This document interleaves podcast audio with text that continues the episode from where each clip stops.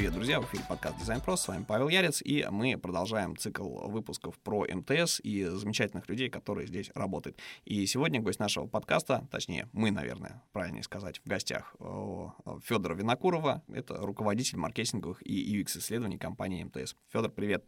Привет, Павел, спасибо, что позвал. Федя, скажи, пожалуйста, о такой штуке какая роль исследователя в текущий момент, вот как ты видишь, э, в продукте? Вроде бы это такая вещь, которую не нужно объяснять, но многие не понимают, где границы того, чем исследователь занимается. Что в одной компании исследователь — это чувак, который делает бенчмаркинг, в другой — это человек, который что-то исследует относительно там, данных датасета какого-то из службы поддержки, и ни у кого нет целостной картины, да, а кто же это такой, а какие вообще там исследования бывают, но к этому мы вернемся. То есть что делает исследователь? Угу. Ну, действительно, очень все зависит от компании. То есть, э, если вы приходите э, и видите, да, там какое-нибудь слово заветное, CGM, а, Миро и так далее, там вы можете подумать, что это там вакансия, например, а, исследователя, а по факту, да, это может быть все что угодно. Вот, есть моя любимая должность CX-дизайнер, которая как бы вообще в целом, да, там что-то вообще новое, не UX, и так далее. Мне больше всего нравится такая метафора, которая очень четко, как мне кажется, вот помогает различить, да, mindset исследователя и дизайнера. И, возможно, для дизайнера как раз это возможность да, там, переключиться немножечко из одного режима в другой кто вообще дизайнер, да, самый известный дизайнер, там, например, Леонардо да Винчи, да, угу. вот это человек, который изобретал, рисовал, делал все очень классно, круто, он тоже делал исследования, но э, он изобретатель, да, вот дизайнер — это изобретатель, а исследователь — это немножко другой mindset. Исследователь — это скорее детектив, это Шерлок Холмс, да. Вот Шерлок Холмс, он, по сути, ничего не изобретал такого нового. Все его изобретения, они были, так скажем, методические, да, которые помогали ему раскрыть преступление. И как бы, э, если изобретатель, да, там он, ему привычен какой метод, да, проб и ошибок. Вот он что-то сделал, что-то слепил какую-нибудь, да, там прекрасную, замечательную какашку, и вот он ее несет, показывает э, там, э, пользователям своим, не пользователям, семье и так далее, спрашивает у мамы, то, что называется, да, известная uh-huh. книжка. Вот, и ему там говорят, плохо, хорошо, и он бежит, переделывает. И вот когда он задает все эти вопросы, да, там, ну как, он больше думает про продукт, про то, что он сделал, да, и в меньшей степени думает, а почему он понравился, не понравился. Просто его главное, вот понравился или нет. А исследователь, он как, он как детектив, да, ему вообще на продукт все равно, по большому счету. Ему интереснее то, как люди себя ведут, по каким причинам они повели себя так или не иначе, да. И что тоже важно, если дизайнер, он э, реально вот ну, методом научного тыка, да, там проб и ошибок работает, то у детектива высокая стоимость ошибки риск очень большой, да, там обвинить, да, там человека, который не, не виновен. Того. Да, не того. И э, из-за этого, э, так скажем, вот изобретатели есть во всех нормальных компаниях, да, а детективы не во всех. Потому что на самом деле в классическом стартапе э, ты действительно э, стараешься максимально быстро совершать ошибки, исправлять их и двигаться быстро, да, вот этот fail mm-hmm. fast. А в больших компаниях высокая цена ошибки и репутационная, и часто и в деньгах, да, она измеряется. И поэтому э, в больших компаниях появляются исследователи. Поэтому для меня вот как бы критерием того, что там исследователь это не функция уже дизайнера, да, а отдельная какая-то функция, это вот как раз когда цена ошибки превышает э, стоимость разработки там всего остального. Слушай, отличная история. А теперь вопрос следующий. Если говорить про роль исследователя, мы поняли, но вопрос, где берутся такие шерлоки? Вот, потому что если э, говорить про мотивы, которые у людей возникают при вступлении в профессию, у нас все-таки подкаст для дизайнеров в первую очередь, то, как правило, это какие-то курсы либо про продуктовую разработку, да, какие-то азы продуктового дизайна, либо это история про UX, UI дизайн, оно же веб-дизайн а, раньше называлось, да, собственно, это история про то, что ты на основе какой-то информации информации создаешь некий интерфейс, который решает какую-то задачу бизнеса. Но как бы вот не сталкиваясь с этим, да, человек э, в профессию прийти не может. Как ты пришел в эту профессию, чем ты занимался, вот, в какой, так сказать, пробирке выращивался на секретном заводе по разработке исследователей, или все-таки э, это была история про то, что ты пришел к этому через что-то? Я сейчас да, раскрою вот эту тайну, да, э, секретного заводика, вот, он называется факультет психологии, и как бы, ну, моя альма-матер, да, это Московский университет, ну, как бы психфаки есть еще много где. И почему там? Потому что как раз э, там и э, исконно, да, там как бы изучалась и преподавалась, да, методология анализа человеческого поведения. И, да, там, когда все слышат психолог, обычно все думают либо про то, что вот ты сейчас будешь читать мои мысли, да, ты знаешь, ты смотришь, э, видишь, что я думаю, да, и сильно пугается, либо наоборот, такие радостные, о, там я тоже там читал, там, и называют какую-нибудь книжку, да, там тоже там Фрейда читал, да, или чего-нибудь, да, там более а, такое современное.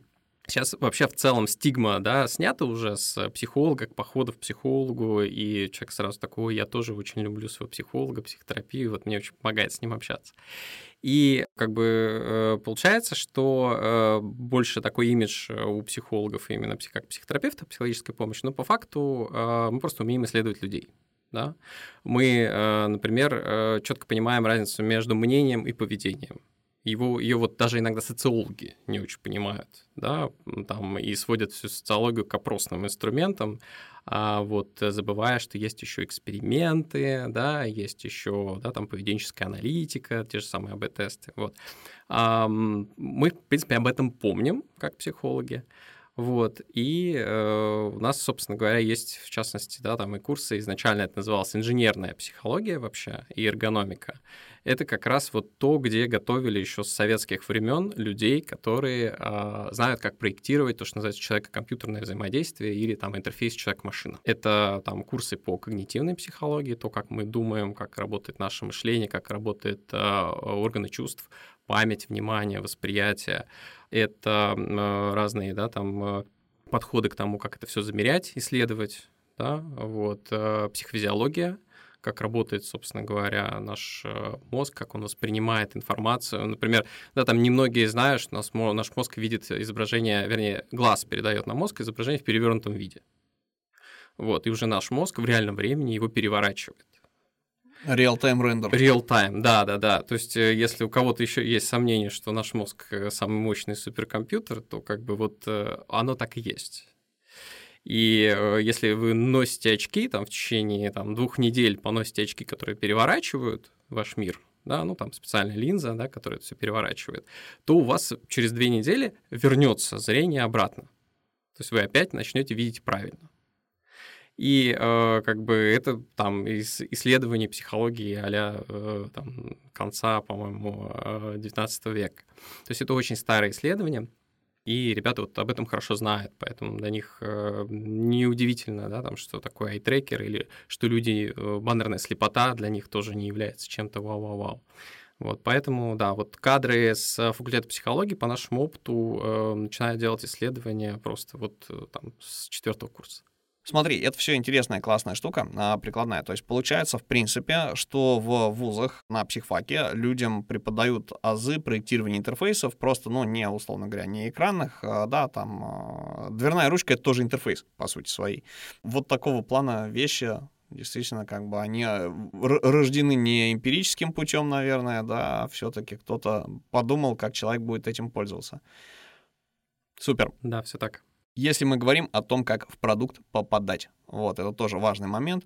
Очень много вакансий, очень много онлайн, офлайн заведений, которые пытаются готовить специалистов, но на рынке все равно дефицит кадров понятно, да, что к реальной жизни а, там а, нужно более глубоко для людей готовить, нужно больше практики и так далее. Просто то, что вузы дать не могут, потому что у них невозможно придумать тех задач, которые бы оставались актуальными в течение там а, скольки-то лет, сколько будет, значит, эта программа утвержденная действовать. Но люди же как-то попадают в профессию, соответственно, на рынке дефицит кадров, а джунов вроде как никто брать не хочет, это тоже стандартная история. Так как же прорваться людям в компанию? То есть вот ты как человек, который э, дизайнеров, давай не так, не дизайн, с дизайнерами работает и нанимает исследователей. Если э, человек какой-то хочет э, стать исследователем, что он может сделать в домашних условиях исследования, чего провести, чтобы мочь пойти откликнуться на вакансию и надеяться на то, что его все-таки примут. Угу. А, ну вот э, у меня есть, э, да, искажения, да, или, скажем, предубеждения, да, по поводу именно исследователей. То, что все-таки нужно, да, там какое-то базовое там психологическое, социологическое образование, что оно просто помогает очень быстро вкатиться, да, вот э, к вопросу о том, что э, джунов не очень любят, вот э, по моему опыту, да, там студент, да, там с психфака, он вкатывается, там, например, за два месяца, да, вот. Если вот этой вот базы нет, или как бы, то есть ее надо нагонять, то это вот есть, например, курсы, э, были, по крайней мере, в, при вышке, вот, до недавнего времени. Сейчас просто не знаю, сейчас э, многие преподаватели разъехались. Вот, там в том числе и преподавали наши студенты, вот, которые уже работали, да, в приличных э, известных компаниях, да, там в том же Яндексе, и там я вот полностью был уверен за качество в этом плане. Сейчас, к сожалению, вот э, моя личная на самом деле боль, то, что я уже, получается, второй год не могу открыть магистратуру на психфаке, хотя мне это поставили в задачу да, открыть магистратуру по UX. Вот. Но руки не доходят, потому что я не могу одновременно да, там, работать э, там, э, в МТС да, и еще и тянуть такую гигантскую штуку, да, как магистратуру. Поэтому сейчас э, мне сложно что-то порекомендовать, вот, кроме вот этих вышкинских курсов. Угу. Если говорить про самообразование, что человек для себя может сделать сам? Потому что вуз — это вуз, вуз — это задачи, вуз — это наставники, ну, в какой-то мере. Но, тем не менее, за человека учиться никто не будет. Соответственно, в принципе, как говорится, знаешь, это, это есть, нет ничего опаснее, чем... А, опаснее, чем дурак, только дурак с мотивацией. Вот если там я дурак с мотивацией, хочу освоить сам. А, да, я готов грызть гранит науки самостоятельно, что-то изучать. Что я могу придумать себе в качестве практикума, да, какого-то, ну, то есть про какие практические задачи можно порешать. Вот если прервать, так сказать, когнитивное инерционное мышление людей, которые думают, что для этого обязательно, не знаю, делать что-то там первое, второе, третье, вот как, какие аспекты человеческой деятельности человек может преследовать, чтобы это было связано с продуктом, ну или, по крайней мере, для того, чтобы начать расти в этом. Угу. Ну, я бы начал как бы с все-таки бизнес-задачи. То есть, по-хорошему, надо найти какую-то классную задачу, которая бы тебя драйвила, да, тебя бы мотивировала. Вот, э, и уже как бы таким образом, да, она тебя будет направлять в тех исследованиях, которые ты будешь делать. То есть э, просто, да, там провести исследование ради исследования — это неинтересно. И э, эти кейсы, они, в принципе, есть и в тех э, там заданиях, которые тестовых, да, которые многие бренды, да, там даже публично выкладывают э, при, э, когда вакансии какие-то, да, объявляют. А, либо это есть э, те бизнес-задачи, которые лежат на поверхности, да, там вот какое-то неудобное приложение, да, я понимаю, что, ну, как бы оно объективно, у меня с ним проблемы, может быть, я поисследую, и, может быть, этому бренду даже что-то предложу. Вот э, те же, да, там э, академические исследования, мы просто берем сайты вузов, да, и просим на них найти, например, расписание, да, или какую-то программу для абитуриентов, или какой-нибудь курс, да, и смотрим, как это все решается. Соответственно, исходя из этой задачи, уже бизнес-задачи, то есть понятно, что надо выходить на деньги, потому что любой, на самом деле, э, бизнес в конечном счете, он э, либо хочет больше зарабатывать, либо хочет оптимизироваться, да, то есть меньше тратить. И вот если вот этот mindset, да, как бы себе э, установить, да, то дальше уже достаточно просто начать делать какое-то исследование. Вот. А про методы, вот э, есть пять базовых методов исследования человеческого поведения, ничего больше пока не придумали. Я могу их назвать. Сейчас загибаю пальцы. Давай позагибаем. Вот. Давай. Это, соответственно, самый старый вообще э, метод, который известен, да, там с Древней Греции, даже с древней китайской философии, это наблюдение, когда ты просто берешь два глаза, берешь э, два уха, надеюсь, что у всех все попарные органы, и э, просто смотришь и фиксируешь, что люди делают. Да, это очень важно, именно поведение. Ничего не говорят, а что они реально делают. Да, это вот очень активно используется именно в визабилити исследованиях. Если многие думают, что надо поговорить с людьми, нет, надо просто их посадить и дать задание и смотреть. И ничего больше не делать. Не помогать, не комментировать, ничего не спрашивать, а просто смотреть, как они Два делают. Два с половиной часа тупил в монитор, потом, да, потом пополнил мой словарный запас матом, потом ушел. И этого будет, да, абсолютно достаточно, это будет отличный пруф для заказчика. Второй метод — это опрос, да, это все опросные методы, это и интервью, и анкетирование и так далее, потому что действительно иногда проще спросить, чем догадываться, что он там думает, вот, и что он там делает, какие-то причины понять. Третий метод — это эксперимент. это самый, да, там известный тоже метод всем аналитикам, те же АБ-тесты, это на самом деле не тесты, это эксперименты часто. Разницу сейчас объясню. А, соответственно, эксперимент — это единственный метод, который на самом деле нам позволяет понять причинность то есть э, то, что действительно одно поведение запускает другое. То есть то, что человек ошибся, потому что да, там, э, у него да, там, до этого не было там, какого-то опыта, или он что-то не знал, и так далее, и так далее, и так далее. Вот, соответственно, единственный метод, который нам позволяет э, вот это, это проверить, нам нужна контрольная группа, экспериментальная группа, экспериментальный план и так далее. Это просто сама по себе суперсложная штука, поэтому психология, например, как наука появилась официально именно тогда, когда психологи э, начали эксперименты проводить, поскольку это такой самый базовый, естественно, научный метод. Следующий метод — это тест, он отличается от эксперимента тем, что когда мы тестируем что-то, у нас на самом деле есть понимание, а, а как правильно, да? Вот э, у нас есть некоторые нормы, например, вот тот же тест IQ, да, все знают, что норма это вот где-то 100, меньше 100 это ну, не очень, больше 100 это хорошо, и как бы проходит. А здесь хитрая история, то есть на самом деле с IQ, я так понимаю, что стандарта до сих пор нет, это все очень относительные вещи. Конечно, потому что вот эти нормы, да, а, они тоже собираются там с какой-то выборки, и кто там был в этой выборке, и так далее, и так далее, да. Но если ты делаешь сам для себя, ты, естественно, стараешься сам себя не обманывать, поэтому если у тебя, да, там есть норма конверсии, например, да, то, что у тебя там стабильно 5% покупают, и тогда ты можешь тестировать разные варианты, потому что их как раз сравниваешь вот с этой базовой конверсией, да, в 5%. А потом а, есть э, последний, да, там, собственно, метод, это анализ документов, это то, что сейчас буйным цветом расцвело с появлением э, всяких этих машинного обучения, да, uh-huh. систем анализа текстов, SML, да, social media listening. То есть это как раз анализ того, что там люди понаписали, понаговорили, ну, и это, соответственно, как-то записано, понафотографировали в Инстаграме, да. Запрещенном в Российской Федерации, а... принадлежащем МЕТе, признанной экстремистской, бла-бла-бла. В соцсетях. Да, вот. У нас, например, как бы на факультете в основном мы ВКонтакте анализируем, потому что они там самые открытые в этом плане. Очень много данных классно можно выгружать. Вот, пять базовых методов сбора данных. А дальше уже, как вы их будете анализировать, будут это данные там качественные, это тексты какие-то, или количественные данные, циферки, да, там, это уже зависит от того, что вам нужно, какую гипотезу вы проверяете. Угу. Не, на самом деле это действительно очень важно поговорить о методах, потому что если мы говорим там, знаешь, из серии, что что может человек с психологией делать самостоятельно какими-то штуками рулить, часто человек идет к этому через учебник логики. И что он там делает? Он читает там Сократову логику, потом достает всех вокруг.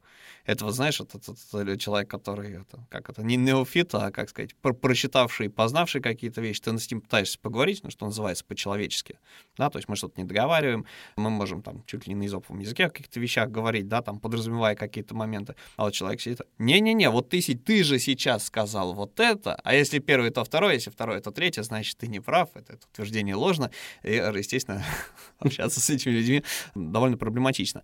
А это самое интересное, кстати, потому что человек говорит одно, думает другое, делает третье. И вот как раз на этих противоречиях, на этом сравнении, а почему еще, кстати, важно использовать вот этих методов несколько хотя бы, да, потому что ты смотришь, что сделал, что сказал при этом, и такой, несоответствие, Угу. Ну, главное, чтобы человек дальше пошел. Вот просто э, у многих на этом заканчивается, да. То есть мы же говорим про практическую задачу, как через это прийти на собеседование, условно, да, там, в продукт. Вот, это действительно важный момент. Если говорить о том, какие кейсы вообще бывают э, исследований, да, вот уже упоминали там об тесты и так далее, то, что доступно простым смертным, да, то есть то, что можно делать без оборудования, без, э, не знаю, не, не обращаясь к каким-то сложным, пускай, допустим, там условно-бесплатным системам, не знаю, ай-трекинга и так далее.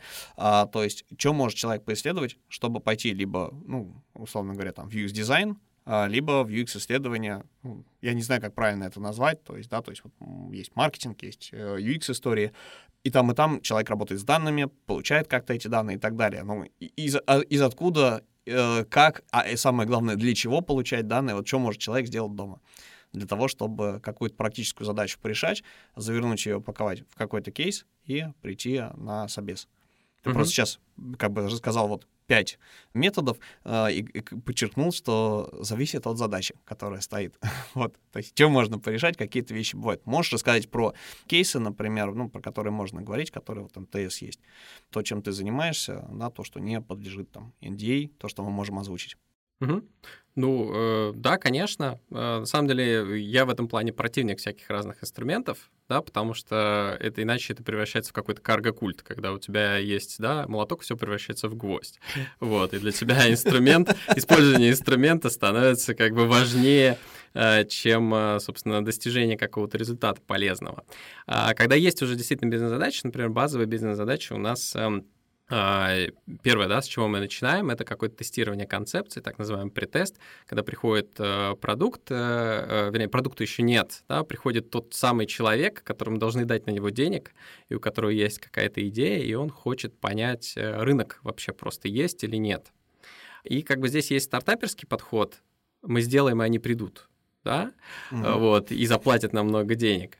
И есть э, подход, да, там все-таки, который пропагандируется и называется часто Customer Development. Тоже важная ремарка, что Customer Development не равно глубинное интервью, пожалуйста, не путайте. Когда мы все-таки сначала пытаемся понять, э, где наш клиент. И первое, с чего начинается, это действительно анализ рынка, и ты можешь с помощью метода, опять же, анализа документов, просто погуглив, нагуглив, задавая правильные вопросы, померить то, что называется там самсом, да, то есть э, глобальный рынок, total available market, да, serviceable, uh, serviceable market, то есть то, что мы можем, да, там обслужить, и как бы тех клиентов, которые у нас вот э, есть, да, и um, Понятно, что как только стоит вопрос о границах рынка, да, то есть куда мы не выходим, например, мы только Москву смотрим, только Россию, что это за люди, сколько их вообще среди россиян, да, сакраментальный вопрос, а сколько у них денег, вообще, да, и если вот есть наш продукт, мы, конечно, можем сказать, что мы конкурируем, там, я не знаю, с ВКонтакте, с запрещенными соцсетями, с Ютубом и так далее, да, вот, но тогда хотя бы оцените этот рынок, поймите, сколько люди за это сейчас платят, да, э, и посчитайте его в людях. В этом плане элементарно можно обратиться к готовой социологии, к той же самой переписи населения, там, к Госкомстату, к всей государственной статистике. Это, к сожалению, единственное все равно общедоступное, что у нас есть. Понятно, что да, там в ней есть большие искажения, но это позволит хотя бы плюс-минус километр все равно прикинуть в деньгах. И э, часто получается так, что рынок настолько маленький, что просто не стоит даже туда соваться. А можно у тебя, вот а, ты очень важную вещь э, озвучил, да, что есть э, большие искажения. Можно у тебя, как у человека, который, ну, это, как бы это, как сказать, я гуманитарий, дизайнер, у меня справка, э, вот, собственно, ты озвучил про искажение статистики. И у нас есть понятие такое, знаешь, которое на самом деле, я не понимаю, почему им пользуются, называется средняя зарплата. Понятие средняя — это очень размазанная история, да, вот есть среднее, а есть медиана да, как бы. Вот в чем разница? И как ее там вычислить или как э, ориентироваться, если медиан никто не озвучил? Есть еще мода. Это тоже э, понятие статистики. Модо? Мода, мода. Ну, вот как мода, а. знаешь, типа во что мы одеты. А, угу. Вот, это, тренды. Да, тренды. Это тоже как бы мода, это самое популярное число в списке, да. Вот если среднее, это среднее арифметическое, когда мы все сложили и поделили на количество да, чисел. Мода — это самое популярное число, да, а медиана — это вот, если всех выстроить да, в ряд, отсортировать по возрастанию, ну или по убыванию, да, и найти те числа, которые в центре. Это либо одно число, либо два. Ну и, соответственно, из двух чисел можно среднее найти. И вот эта разница. И на самом деле, чем больше разница между средним и медианой, тем больше вероятность, что это, ну, чем дальше это распределение от нормального. Вот. И э, уже это значит, что это скошено куда-то, да, там, например, либо влево этот горбик нормального распределения уходит, либо вправо, да, и поэтому очень полезно, если у нас есть какие-то данные, просто графический анализ, просто визуализировать их, посмотреть на них. И уже после того, как ты смотришь на эту диаграмму, все становится понятно. Поэтому действительно средняя зарплата вообще ни о чем не говорит. Вообще средние числа, как всякие средние индексы, это то, что нам сильно затрудняет нашу жизнь. Угу. Сразу вопрос э, для ребят, у которых, которые в теме, что называется. Вот раньше было, все использовали, ну, типа табло, IO, по-моему, так он называлась, штука, куда можно загружать табличные данные, из PDF что-то вытаскивать и выводить это в какой-то кайфовой такой э, штуке, которой можно пользоваться, да, то есть она тебе графики выводила. В принципе, все, наверное, кто исследованиями теми или иными занимался с э, большими количествами, да, там такое использовали. Чем пользуются сейчас? Есть ли альтернативы? Потому что сейчас непонятно, что работает, что не работает. Может быть, ты знаешь какое-нибудь импортозамещенное ПО, э, да, и сервисы. Может быть, есть какие-то советы, не знаю, знаю, чем это заменить. А, и, во-первых, э, да, у кого-то еще, вот у нас, по крайней мере, еще работает Power BI, У нас там на наши дашборды по исследованиям собраны на нем. Это микрософтовская штука. Да, это микрософтовская mm-hmm. штука. Действительно, с табло, понятно, есть проблемы. Есть куча open source решений, типа суперсета, Apache Superset, на которые, собственно, сейчас все эмигрируют в основном, да, как самый такой безопасный вариант. Ну и есть коммерческие решения, и с ними проблема какая? То, что это software as a service, да, то есть э, там как бы у тебя нету, да, там э, инсталла какого-то, да. Вот, нет варианта всего... скачать торрент. Да, нет варианта скачать с торрента, нет варианта получить доступ бесплатно, вот, поэтому я сейчас не буду рекламировать ребят, но э, как бы ребята есть, в том числе, да, и русские компании, которые делают такое. Ну, это все таки для бизнеса, мы да. все таки говорим про тех ребят, которые дома сидят и вот это самое, попытаются как-то в это въехать, чем-то попользоваться. Слушай, очень на самом деле есть классные э, инструменты просто даже в Google таблицах. Да, вот дашборд в Google таблицах, я просто знаю, как работали всякие разные американские стартапы, когда заходили, типа Uber, например, да, вот Uber, когда только заходил в Россию, они пользовались Google таблицами. Вот у них был два софта, самые используемые, это Google таблицы, и я тогда еще никто не слышал по этом софте, это Zoom. Вот, а потом о нем узнали все. А, и вот это то, чем они пользовались, ну, кроме всякого самопального, да.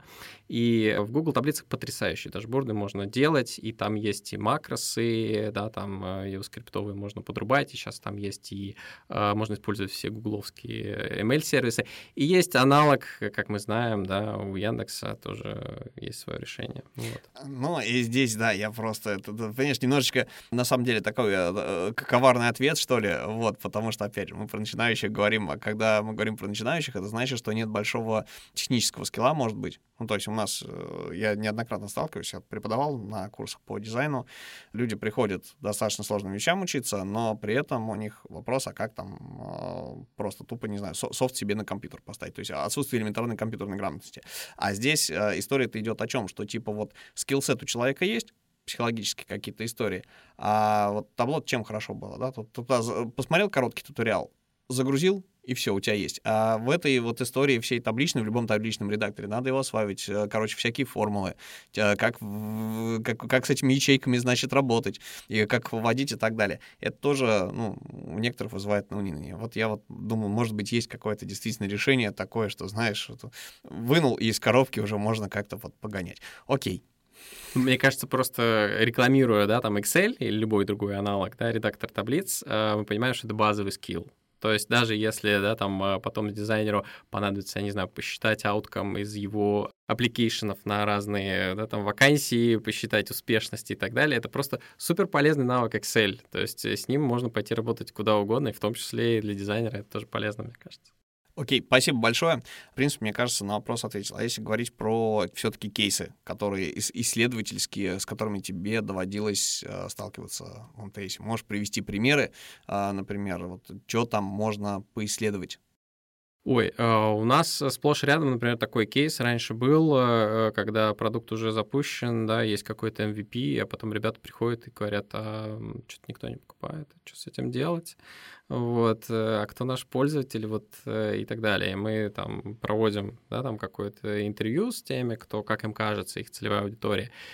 И выясняется, что это как бы не та целевая аудитория. У нас был такой таск-трекер, вот, который Ребята ожидали, что это для, для малого бизнеса, вот история, да, всяких там э, модных таких э, диджитальных компаний, вот, а потом э, выяснилось, что, ну, там не совсем, и там ребята, да, там, которые диджитальные, они используют какие-то красивые треллы, вот, и прочие асаны, да, а хотят этой штукой пользоваться ребята, которые сейчас пользуются Excel или вообще просто на бумажке ведут, то есть какой-нибудь мужичок, у которого древообрабатывающее производство, да, или автосервис, вот, у которых как бы там э, нету, да, там тоже какого-то такого нормального софта для ведения задач. И э, как бы ребята посмотрели на это, такие, ну что ж нам теперь переделать продукт, делать для автосервиса и так далее. Но с B2B это вообще сложная история, то есть найти именно этот сегмент. То есть это вот поэтому первое, что мы э, просим делать, это вот как раз вот этот вот анализ там Samsung, соответственно, на основе открытых данных. Вот. И потом следующая часть — это как раз после того, как ты очертил границы рынка, это попытка его сегментировать, то есть выделить отдельные сегменты. Вот у нас есть автосервисы, вот у нас есть э, да, там древообрабатывающее производство. Какая разница между ними, как, как они по-разному, например, управляют своими задачами, есть у них отдел продаж, нет отдела продаж, сколько у них вообще сотрудников и так далее, и так далее. Отличная история. То есть э, вопрос в первую очередь перед исследователями ставит, когда ну, запускается какой-то внутренний стартап, доказательство состоятельности этого решения, что оно соответствует целевой аудитории. Там, спойлер, этот продукт, он пошел в итоге в бизнес или не пошел? Ну, его закрыли. Угу, как несостоятельный. Грустно, конечно, но... Ну, там как бы, да, не, не только поэтому, да, в этом плане исследование — это не конечная инстанция, да, и э, на самом деле мы скорее как э, консультанты, вот, э, нежели как люди, которые там говорят, что надо срочно там закрывать или пивотиться и так далее. Вот, то есть исследование только один из факторов принятия решения. Что бы ты посоветовал тем, кто пробует делать-то, может быть, свои первые шаги, а может быть, уже является опытным э, исследователем в каких-то своих областях. А какие ошибки люди чаще всего допускают при запуске исследований, при их проведении? Как, и как, как на грабли не наступить? Слушай, граблей настолько много, что я прям даже не знаю, мы регулярно ходим по этим граблям, да, у нас просто уже каски есть. Вот, э, вот здесь вопрос, наверное, скорее в этом. Э, очень много ошибок, они, в принципе, связаны, опять же, и с медпроведения, и с постановкой задач. То есть первая, как бы, самая важная ошибка — это неправильная постановка задач. Есть, э, собственно, такой анекдот, опять же, из детективного, из детективной метафоры, то, что вот жена наняла частного детектива, чтобы да, там, проверить, что муж ей да, там, э, не изменяет и так далее. И частный детектив ей потом присылает отчет со всеми фотографиями, там куча любовниц, аудиозаписи и так далее, и так далее, и так далее. И вот она, собственно, его в один из вечеров прижала, посадила, показала весь этот отчет, и он такой грустный, ну, там, что будем делать? Она говорит, ну, сегодня я хочу вот как на этой странице, вот на этой фотке и на этой фотке, да? То есть, получается, казалось бы, когда она пришла к частному детективу, да, у нее была задача уличить мужа в неверности. И это вот та задача, которая как бы ставится исследователю. Чтобы что? Чтобы на самом деле, да, там, э, улучшить свою жизнь, да, потому что на самом деле ей хочется, да, там, любви, ласки и так далее. Вот. И получается, что та задача, которая поставлена, она не соответствует э, тому, на самом деле, конечному результату, который она хочет. И так у нас бывает сплошь и рядом. Поэтому вот правильное задавание вопросов заказчику, да, а что он хочет на самом деле, да, он хочет действительно уличить мужа в этом, или он просто хочет какой-то гармонии в семье, и чтобы все были, жили долго и счастливо, да, и вместе. И вот это очень важно. Это первая ошибка, то, что мы не докапываемся до сути, да, до первой причины. Мне кажется, такой, знаешь, оф-топ коммент, что любой, в принципе, если про дизайнеров говорить, да, не про исследователей, любой дизайнер знает такую историю, что то, с чем к нам пришел клиент, это не то, что мы ему продаем. Вот, как только это осознание накрывает, соответственно, тут же понимаешь, э, да, что этим заниматься намного веселее, чем казалось вначале. Угу. Вот, а дальше уже идет вопрос э, скорее применения методологии, насколько да, там тот микроскоп, который э, мы выбрали, подходит для забивания тех гвоздей, да, которые нам нужно забить. И э, здесь э, как бы часто бывают ошибки, опять же тоже это феномен, э, например, э, экспериментатора, да, или ошибка экспериментатора, э, он же эффект Пигмалиона, когда и был такой вот скульптор Пигмалион, Э, известный исторический в литературе, да, в основном, который лепил себе статую, потом в нее влюбился, да, и даже там с помощью Афродиты ее оживил. Эм, э, соответственно, она известна как Галатея. И вот исследователю или там дизайнеру, там, кто проделывает это исследование, очень хочется доказать какую-то гипотезу. Очень хочется, чтобы она была, например, правильной, чтобы у продукта была действительно аудитория, чтобы он зашел там и так далее, и так далее. Если мы реально влюбляемся в то, что мы делаем, то, к сожалению, да, мы допускаем вот эту вот ошибку экспериментатора и всячески, даже неосознанно, помогаем а, себе и респондентам с правильными выводами. И э, здесь, кстати, вот очень сложная э, еще задача, почему, э, вот ты говоришь, исследователь в продукте, да, то, с чего мы начали. Вот здесь как раз очень большая дилемма, потому что когда ты в команде, да, и вся команда горит, и ты часть этой команды, у тебя есть э, некоторые ожидания команды от тебя, и ты, тебе нравится в ней быть, ты хочешь, чтобы команда была рада, и ты даже будучи там исследователем, ты, э, в частности, можешь на что-то закрывать глаза, осознанно или неосознанно, для того, чтобы получить те э, результаты, которые ждет команда.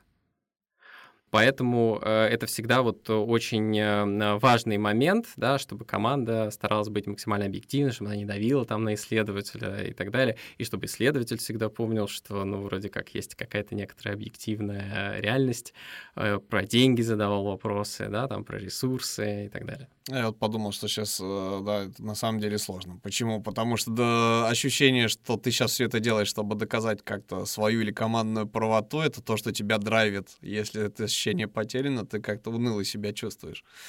Да, действительно. И это поэтому Не это вот как раз это, это сложно, да, именно поэтому, да, там ты как Шерлок Холмс, ты радуешься, что ты э, раскрыл дело, да, и ты идешь дальше, а как, собственно, создатель, как Леонардо да Винчи, ты переживаешь, что тебе ничего не получилось. Окей, если рекомендовать какую-то, может быть, литературу по этой теме. Я очень люблю апеллировать, а, просто в свое время а, мы записывали с ребятами, которые там в Британке курируют истории про UX и про исследования. И мне девочки посоветовали очень классную вещь. strategizer.com, по-моему, называется история. Там куча литературы с методичками. Ну, то есть прям вот реально для дизайнера у которого вот дизайнер, у него справка, да, что вот, вот смотри, делай раз, два, три, да, вот там, знаешь, как литература для стартапера с картинками, вот как вот любит все делать, на пальцах не много букв, а много картинок, схем, и делай первое, второе, третье, как провести исследование. Очень удобные вещи. Сталкивались с такими вещами, насколько ты считаешь, что они вообще в жизни применимы, и стоит ли этим заморачиваться? Ой, у меня даже когда студенты курсовые пишут, я их прошу ничего не читать потому что это настолько забивает мозг, что отвлекает от э, той проблемы, как бы, которую ты решаешь. И чем ближе ты, так скажем, будешь к вот реальности объективной, да, там, к своим пользователям, к своим клиентам, тем лучше. Да? А если говорить именно про методологию, про методологию реально можно читать. Вот э, можно посоветовать, да, там книжку про маркетинговые исследования. А, Малхотер, по-моему, автор, э, индус, поэтому фамилия сложная. Вот, это такой, э, ну, такая библия а, исследователя. А, почему маркетинговые исследования? Потому что, собственно говоря, мы начали с того, что если продукта нет рынка, то зачем такой продукт? Поэтому э, как бы для бизнеса, да, он, наверное, не так интересен. С этого можно начинать, а дальше уже переходить непосредственно, если нужно, да, там к юзабилити, то есть куча хендбуков по а, именно юзабилити, то есть если искать не UX, не UX исследования, да, если искать а, по словам юзабилити, эргономика, то очень много хендбуков а, на английском языке, и вот а, туда можно смотреть, их просто слишком много, чтобы на память даже не помню. Угу. На самом деле сложная история, вот, потому что, ну, как бы, а чем отличается-то, по сути? Вот смотри, есть юзабилити, насколько удобно спроектирован интерфейс. Да, есть UX-исследования. По сути, вот, вот как дизайнер, вот я впервые, наверное, слышу, чтобы разделяли. Это, опять же, ну, это вопросы терминологии, грамотности, может быть, какой-то, да, те, тех источников, которые мы используем. Ну, это что же про UX? Это, что тут user experience? Да, как бы, что тут user experience? Только здесь это выражено в интерфейсе, а здесь это предвариловка какая-то. А, я именно предлагаю искать со словом юзабилити, да, и эргономика, потому что это то, как это называется, да, так скажем, в базе, да, в науке и в методологии. А X-исследование — это все таки да, там то, что пошло от бизнеса, и это то, что пришло на самом деле на рынок э, сравнительно недавно, поэтому у многих, кто не совсем знает историю там, развития юзабилити в России, эргономика и так далее, а, ощущение, что, ну, типа, это что-то новое, а по факту нет. Вот. Но с точки зрения рынка, да, это прям что-то новое, что-то классное и непонятно откуда взявшееся ну как непонятно откуда. Вот э, в 2000-х, в нулевых, может быть, раньше, да, понятно, где-то это было с 80-х, вот, но было понятие CX, да, Customer Experience. Это, короче, как поставить товары и полки в супермаркете так, чтобы человек, э, пока к кассе идет, прошел все отделы. Зюгзагом, условно, да, купил больше, нашел лучше, э, сориентировался быстрее, очередь не создавал. вот, тут история, которая переупакована в цифровую среду и называется UX ну, юзер. Да, был кастомер, стал юзер. Тот же кастомер, только виртуальный, а, который вот через терминал какой-то с чем-то там взаимодействует. И э, вот вопрос, ты мне на самом деле, вот я не знаю, я сейчас с тобой общаюсь, и так, я так, знаешь, подвисаю, думаю, блин, вот э, где-то где пробелы есть. А, а вот... сейчас вскрыл, на самом деле, этическую проблему. Да, mm-hmm. потому что CX это действительно, чтобы он а, зигзагами прошел и больше купил, больше увидел, да, там продуктов, больше набрал, да. А как бы юзабилити и эргономика — это изначально, чтобы он не совершил ошибок, когда вот он, Гагарин, летит да, там э, в космос и нечаянно не ту кнопочку нажал, и все, да, вот. Или там самая известная история из мира юзабилити, да, это э, этот э, медицинский девайс, который э, убивал людей, просто это был рентгеновский аппарат, где можно было нечаянно, там был так сделан интерфейс, дать летальную дозу радиации. Вот, он просто был так сделан, что люди реально на это попадали. И это там прям самая страшная ошибка, При, которая... Пришел может... на флюорографию, попал в микроволновку. Типа того, да, совершенно страшная история. Ну и не говоря уже о том, что у инженеров-психологов куча историй про человеческий фактор, да, с самолетами когда в кабине, да, там что-то случается и что-то неправильно спроектировано. Поэтому, а вот э, в UX нет такого, да, в UX есть так называемые dark паттерны, да, темные, да, там шаблоны проектирования, когда так сделать, чтобы человек купил больше, э, да, там дольше времени проводил на Фейсбуке, пардон, запрещенная организация, угу. и прочее, прочее, прочее. И вот мне кажется, ну, пока для меня, вот э, граница именно здесь и проходит. То есть, что полезнее бизнесу или что удобнее клиенту. Угу. А, на самом деле я сейчас подвис, вот, а, то есть э, ты а, не, пищу для мозга, что называется, вы, выдал, и я такой думаю, у меня вопросы новые появились а, в большом количестве к себе и источникам инфы, которые я использую, а также, к, как это знаешь, понятийной базе, вот так назовем. Вот. Потому что, во-первых, исследования разные, во-вторых, э, вот, на, на самом деле классная, интересная, э, клевая тема. И мне кажется, что не испугаются только люди, которые вообще вот стремятся как-то эрудицию пополнить. Да, ну, то есть есть эксперт, а есть, э, собственно, эрудит, это который везде где-то нахватался, и, соответственно, вот диалог поддержать, ну, интересует, что называется. Вот, я сейчас так, так, таким себя чувствую. Потому что много теорий — это хорошо, но вопрос, что, что важнее, теория или практика? Вот, на начальном этапе, с твоей точки зрения. Вот, давай вернемся к теме там, не то что обучения, а освоения профессиональных азов. Мне кажется, что практика, да, там задавание вопросов — это супер важная история, да, это то, что вот после гуглижа, то есть если ты умеешь реально классно гуглить, то ты можешь быть и крутым программистом, и крутым исследователем, э, вот это умение, да, там задавать вопросы в Google и умение задавать вопросы людям. Мне кажется, что это вот вообще базовый принцип, то есть насколько ты грамотно задаешь э, вопрос э, и заказчику своему, и клиенту своему, да, и там в целом э, тому же чат GPT, да, вот, э, потому что э, люди, да, там иногда ошибаются, ну, там базовая ошибка, да, там купите ли вы или не купите, да, да, спасибо, до свидания, там какие-то вопросы. Вспоминаем которые, Роберт, да, просто... Роберта Фицпатрика. Да, нет и так далее, да, это как бы все база, есть там вот чек-лист э, по тому, как правильно задавать вопросы, то, что они должны быть э, простые, понятные, на простом, понятном языке, а, то, что там в них никакой манипуляции не должно быть. Э, у нас самый крутой продукт, купите его или нет, да, ну там в базе. Вот 10 человек уже купило, а вы почему не купите, ну и так далее. Вот, то, что там не было, у нас очень любят, да, там коллеги сформулировать вопросы. Вот этот виджет, как вам в этом фрейме, да, и так далее. Ну, то есть с какой-то такой терминологией сложной, которой люди просто не пользуются. Все. Менеджер по продажам любой ввиду профдеформации не способен быть исследованием Абсолютно. без перезагрузки. Да, да. Нам, нам часто очень, э, как бы, мы очень за это, да, там топим, чтобы команды участвовали в исследовании, но а, иногда там э, люди хотят, а можно я еще и позадаю вопросы, да, самостоятельно. И у нас просто было очень много кейсов, когда, как бы, этот поезд сходил с рельс именно потому, что мы слишком рано допускали, да, там, продажника, продукт-оунера или там, дизайнера к интервью, и он просто настолько респондента забивал, что респондент уже после этого говорил, я куплю, отстаньте, мне все нравится, пожалуйста, не трогайте меня. Отлично.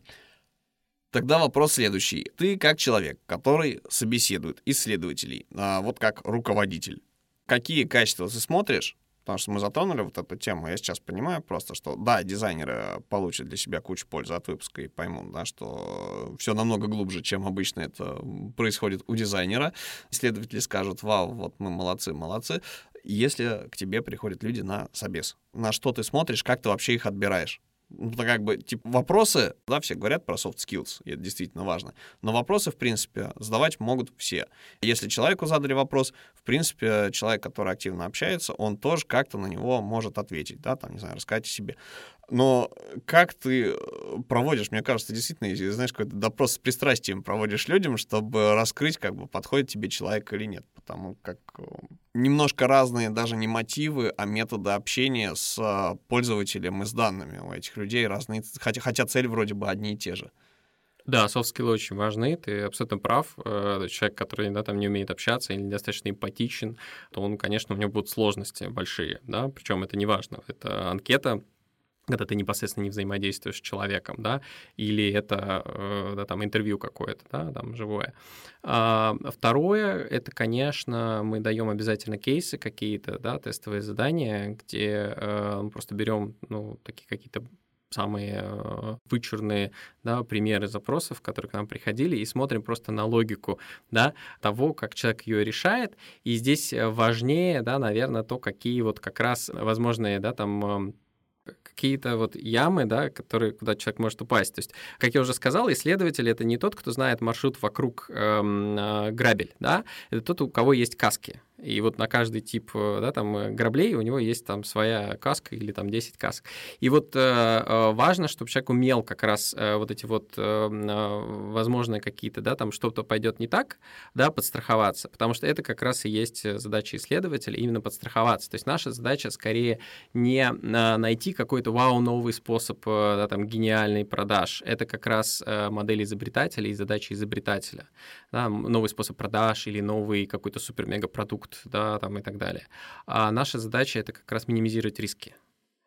И вот как раз э, умение исследователя вот эти вот риски минимизировать, минимизировать свое влияние, влияние да, там, продукта, влияние какого-то метода на полученные результаты, вот э, это то, на что я обязательно смотрю. И вообще, что человек видит эти риски. Потому что, как мы знаем, да, э, на человека влияет все. Это как кот Шрёдингера. Ты открыл коробку, ты уже, да, там, спросил у него, что ты уже на него повлиял. Вот, э, мы уже как бы определили, код жив или мертв. Поэтому э, вот это вот э, умение, да, правильно спросить и умение, да, там учитывать то, как, на что, к чему это может привести, это важно. Угу. Про важность понял. А если говорить про, собственно, сам процесс, то есть, ну, как происходит... Я, я понимаю, что да, происходит, наверное, похоже на любые другие, собственно, собеседования, но там же есть своя специфика. Вот человек прошел еще HR, да, то есть формально, не знаю, сдал какой-нибудь тест на логику, например, на базовую, ты такой, окей, я его пособеседую. Он приходит, созванивается с тобой, доходит до тебя каким-то образом. Как выглядит тестовое задание для исследователя, например, если они есть, или э, как выглядит процесс его интервьюирования. То есть вот каким, по каким маркерам ты определяешь, что там человек, окей, вот он, он, он у, него нет когнитивных искажений от продажи. Ну, то есть вот типа, я, я условно говорил ранее, да, то, что у менеджера по продажам действительно когнитивное вот искажение, но у дизайнеров тоже. Почему? Потому что у дизайнеров еже, ну, хотел сказать ежедневно, но не ежедневно, а, а каждый раз, когда дизайнер защищает свою работу, он ее защищает то есть его задача пропичить, чтобы коллеги, а, не знаю, продукт-оунеры, там, руководство, а другие дизайнеры, они вот приняли а, ту штуку, которую он сделал, что он сделал не просто так, а, да, не потому что, а для того, чтобы. Вот как ты отсеиваешь людей, которые вот обладают этими искажениями? А, ну, я, во-первых, да, там э, очень много спрашиваю. Э, и у нас нет никаких тестов, да, на, на логику и так далее. Я вообще противник всей этой истории а, большой. Я стараюсь, ну, поговорить с человеком в первую очередь. Э, соответственно, потом мы даем тестовое задание, и потом еще раз говорим и обсуждаем то, как человек решал, собственно говоря, это тестовое задание, чтобы как бы понять логику, как он это все делал. Вот. И если на первом, да, собесе ты понимаешь софт-скиллы, насколько человек вообще, да, там может там поддержать начать разговор, рассказать про свой предыдущий опыт, то как раз во второй фазе, да, там, когда уже есть что обсуждать, да, какой-то тестовый, ты можешь принять решение. Пример нашего тестового задания, я сейчас буду на память вспоминать, то есть вот э, представьте, что у вас есть э, задача сделать э, панель управления для как бы кластера Kubernetes в, ну, собственно, для MTS Cloud. Э, и вот это какой-то новый продукт, э, и а, там есть дизайнер, который, как, собственно, к вам пришел, да, и такой, типа, вот надо сделать, да, с нуля. А, что вы будете делать? Что вы им предложите? И это открытый, да, абсолютно э, мир, открытый вопрос. И самая базовая вот история, то, что человек пойдет просто и погуглит, что такое Kubernetes да, что это, да, там система управления, да, вот этими нодами, из чего там, какие бывают ноды и так далее, и так далее, и так далее. То есть если человек уже погуглил, значит, уже есть определенная мотивация, он понимает, что у него, во-первых, должно быть некоторое базовое знание этого домена, с которым он сейчас будет работать. Вот, а дальше там уже как бы э, я видел очень разные ответы, вплоть до того, что э, там мы пойдем вместе с дизайнером совещаться с другими ребятами, у которых уже была такая задача, да, в другие компании у кого уже есть такие панели, мы с ними как-то будем общаться, какого-то опыта, да, там набираться то, что мы будем, э, там, я не знаю, просто скопируем, да, у кого-то и так далее. То есть у всех разные способы, да, но все равно все сводится к пяти базовым методам, да, э, исследования, вот. Но логика вот здесь даже важнее, чем э, условная правильность, потому что правильного ответа здесь нет. Меня сейчас переклинило, да, извини, ты мне сказал, ты упомянул ноды. А, я как раз буквально на днях, ну сейчас хайповая тема с нейросетями, я просто понял, что вот я как исследователь Никона, у меня тут же инерционное мышление погнало.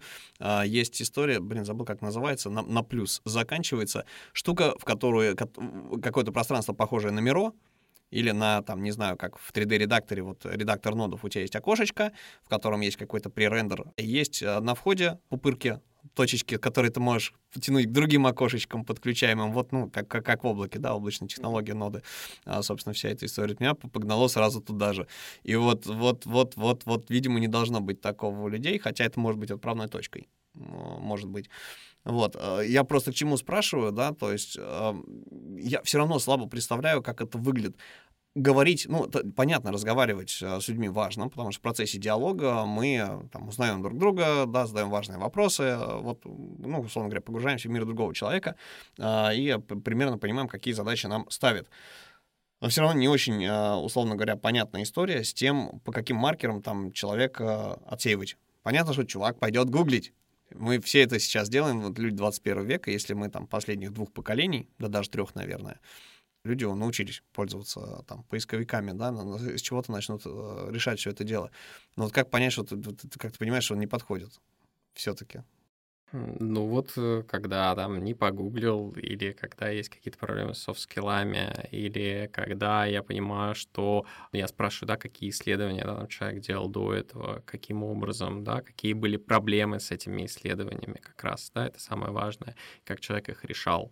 Вот, и э, вот это как раз описание, да, именно сложных ситуаций, в каких человек уже побывал, это и есть для меня, ну, как бы супер важный э, показатель, да, опыта, потому что на вот эти сложные ситуации, каждое исследование, на самом деле, даже какое-то очень простое, в нем всегда очень много подводных камней. Вспомнил русское слово. Супер. Спасибо огромное. А, Еще а, момент. Как выглядит портфолио UX-исследователя? В каком виде его можно презентовать? То есть здесь, здесь просто вот э, видишь, в чем штука. Есть исследователь глобальный, это то, что ты говоришь, а есть UX, вот эта вот э, история прикладная, то, что ты называешь, видимо, ну, юзабилити, наверное, да? То есть когда ты, может быть, даже целесообразность продукта прочитал для стартапера, но стартаперский подход, а не исследовательский, то есть уже вот, вот, вот, вот с таким. Э, как это может выглядеть? Угу. Ну, это в первую очередь, собственно, что за продукт, да, какая у него аудитория была, потому что очень разные, да, по-разному все равно строится. Это B2B, например, продукт, или B2C продукт, или это какой-то, там, я не знаю, продукт внутренний, да, для сотрудников, потому что у него нет конкурентов, а сотрудники, как бы, люди подневольные, их заставляют пользоваться. И вот то, как ты из сотрудника вытягиваешь, что ему все-таки неудобно, ему не нравится, да, и так, так далее, это тоже очень важно. Соответственно, вот э, такой опыт, да, что там была за аудитория, а потом, э, что там были за платформы, то есть это телеки, умные устройства, смартфоны и так далее, да, то есть вот это вот то, что сейчас называется экран или поверхность. Селебрити или как как-то нет забыл слово, но есть какая-то история про вот медиумы, которые да, распространяют. Кажется, да, она так. Да, про каналы. Вот, а, потому что есть, например, голосовые интерфейсы, да, там те же там голосовые помощники сейчас, а раньше там меню какое-нибудь в IVR тоже да, было нужно исследовать каким-то образом. А, вот, сейчас еще появляются всякие сложные интерфейсы, текстовые тоже чат GPT. Потом а, сами задачи, да, как бы иногда они существуют в формате там, э, ну вот тестировал, да, там повышал конверсию, да, иногда это в формате даже можно каких-то цифр, то есть если это вообще возможно померить эффект, это всегда скорее исключение, чем правило, к сожалению, потому что не всегда там аналитика настроена, не всегда можно исключить другие эффекты. Но опять же, есть, есть такие кейсы, да, то, что там вот я э, что-то порекомендовал, и ребята сделали, и полетело, то это прям вообще вау-вау-вау. Окей, то есть, ну, судя по тому, что ты говоришь, это похоже на презентацию какого-то проекта. То есть, э, судя по тому, как ты говоришь, это может быть на входе история с презентацией проекта, как-то упакованный. Mm, да, да. Ну, то есть это тоже портфолио, да, вот есть продукт, есть целевая аудитория, и какая была задача, и что было сделано. Ну и как, это мы уже как бы потом спрашиваем, да, там на интервью, вот, это не столь важно. Просто у дизайнеров, у проектов обычно перед тем, как с ними говорить, а, просматривают портфолио, типа решают, окей, адекватен или неадекватен. А, вот, а судя по тому, как ты говоришь, что это реально это диалог. Причем, наверное, такой немножечко даже развернутый и долгий потому как вопросов, э, наверное, приходится задавать много и много слушать. Ну, в резюме, конечно, это важно. Мы все еще пользуемся резюме, то есть это не что-то там прям визуальное. Вот э, в резюме, конечно, важно именно сам продукт, вот эта вот аудитория и что именно было сделано, э, какие задачи, да, там были решены. Вот. Э, это в, меньшей, в, большей степени важнее даже, чем какие-то там, не знаю, перечень навыков, то, что я умею Figma, я умею Miro, я умею там еще что-то там, Useberry какой-нибудь. Действительно, мне кажется, масса полезной информации, потому что как э, дизайнерам полезно послушать, как в соседних сферах, э, смежных с ними, э, с кем человек, что называется, да, там, женат на работе, с коллегами, вот, постоянно с ними взаимодействует, вот как у них это все устроено. Честно говоря, вот очень разные, не то чтобы подходы, а мирозрения немножечко в разных UX-лабах. Не, не, не с многими, к сожалению, довелось пообщаться, потому что не так много их на рынке. Да, вот UX-отдел, в принципе, есть везде в том или ином виде.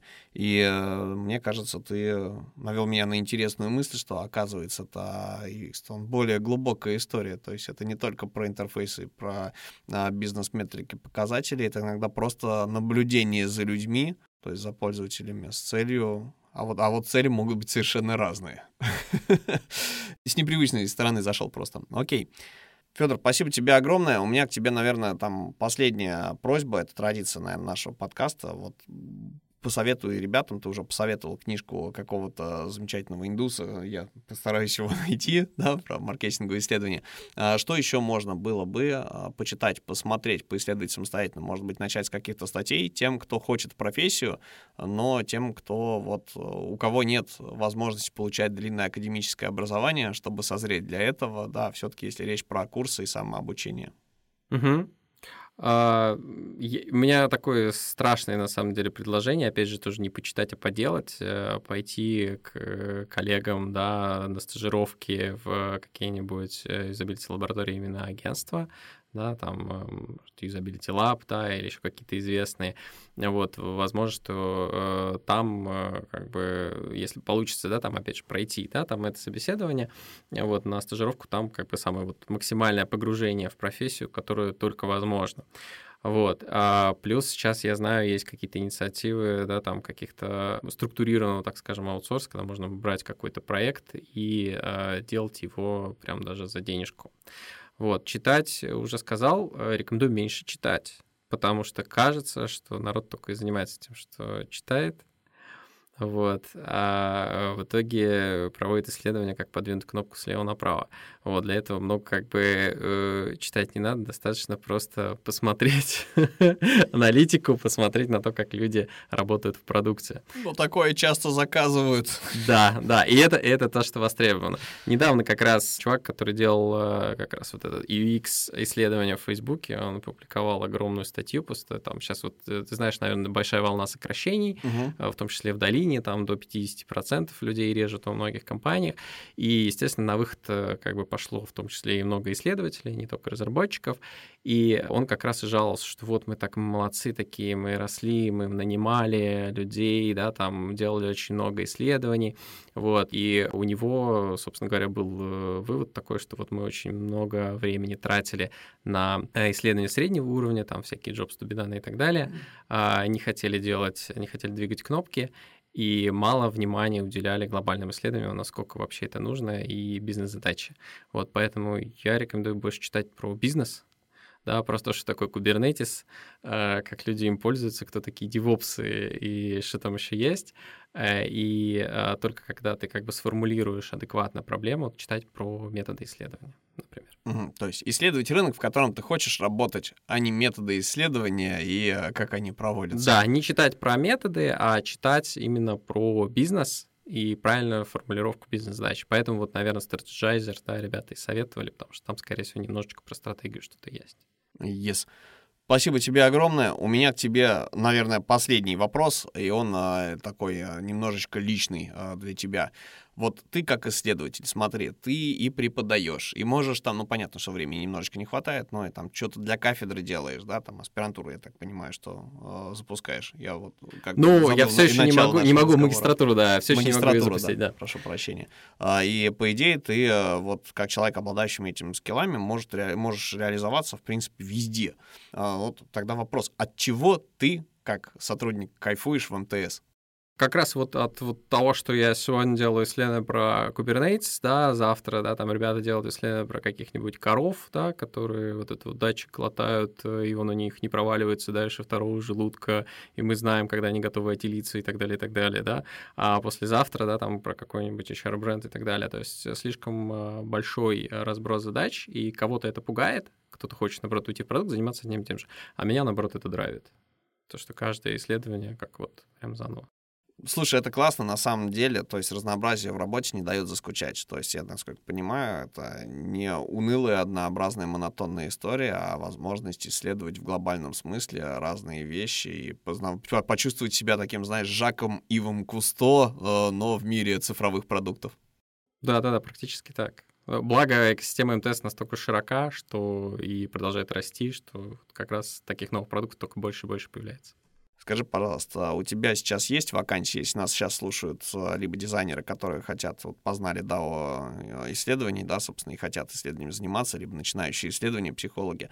А, какие вакансии сейчас есть? В МТС? Может быть, есть стажировки какие-то для исследователей? Можешь это озвучить? Да, у нас сейчас э, стажерская программа каждое лето, да, она запускается заново, вот, и сейчас мы опять готовы брать э, на обучение, потому что мы все-таки стараемся обучаться, и у нас э, практика такая, что у нас э, там условно из двух стажеров один устраивается на работу. Вот. Ну и исходя как бы из результатов этой стажировки, в том числе, э, мы хотим, да, еще э, нанять исследователей, но это уже будет, скорее всего, да, 24 год. Ну, есть время подготовиться на самом деле. Да, конечно. Отлично.